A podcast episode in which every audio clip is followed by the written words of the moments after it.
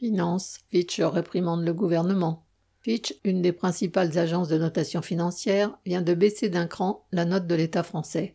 À force d'aider le patronat, entre guillemets quoi qu'il en coûte, d'abord à la suite de la crise de 2008, puis de celle du Covid, la dette de l'État a explosé, passant de 1253 milliards d'euros en 2007 à près de 3000 milliards d'euros fin 2022.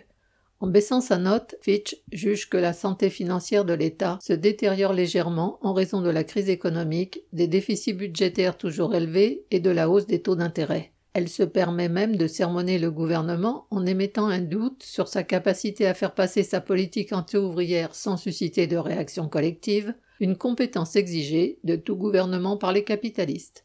L'État doit lever la somme record de 270 milliards d'euros cette année, 10 milliards de plus qu'en 2022.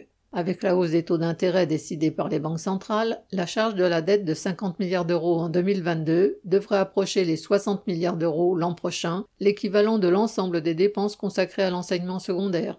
Si les appels à l'austérité commencent déjà à retentir, et Fitch joue sa partie dans ce concert, gageons que ni les budgets de l'armée ni les aides au patronat ne seront mis à contribution. Cette dette dite publique n'est pas la dette des travailleurs, c'est la dette collective des capitalistes c'est à eux et à eux seuls de la payer. Sacha Camille.